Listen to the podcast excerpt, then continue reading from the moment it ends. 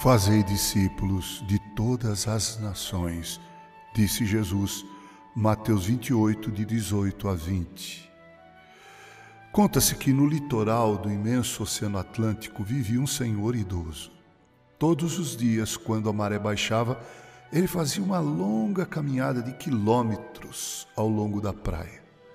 Outro homem que morava nas proximidades o observava desaparecer na distância e mais tarde retornar ao ponto de partida. O vizinho também via que, enquanto caminhava, o velho agachava-se de tempos em tempos para pegar alguma coisa na areia e a atirava ao mar.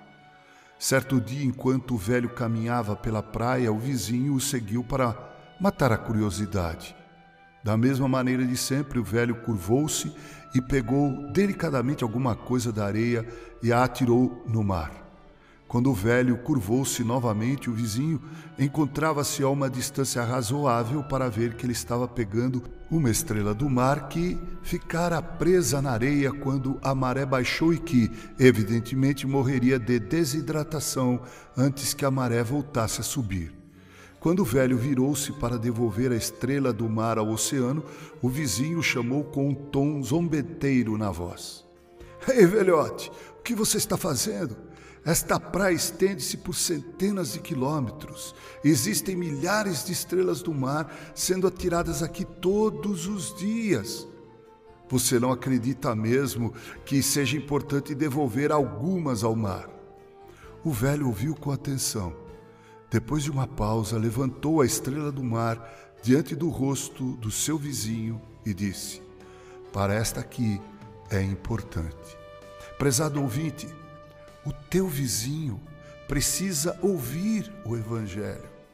O teu parente mais chegado precisa ouvir o Evangelho, as boas novas de Cristo Jesus. Os teus amigos de trabalho precisam ver o Evangelho em ti e ouvir o Evangelho por ti. Todas as pessoas que vivem ao teu redor são importantes. Você certamente não alcançará o mundo todo, mas será importante para estas às que eu me referi há pouco. Então, agache-se, olhe para elas com amor e compaixão, fale a elas de Cristo. Que Deus assim nos abençoe com carinho, Reverendo Mauro Sérgio Aiello.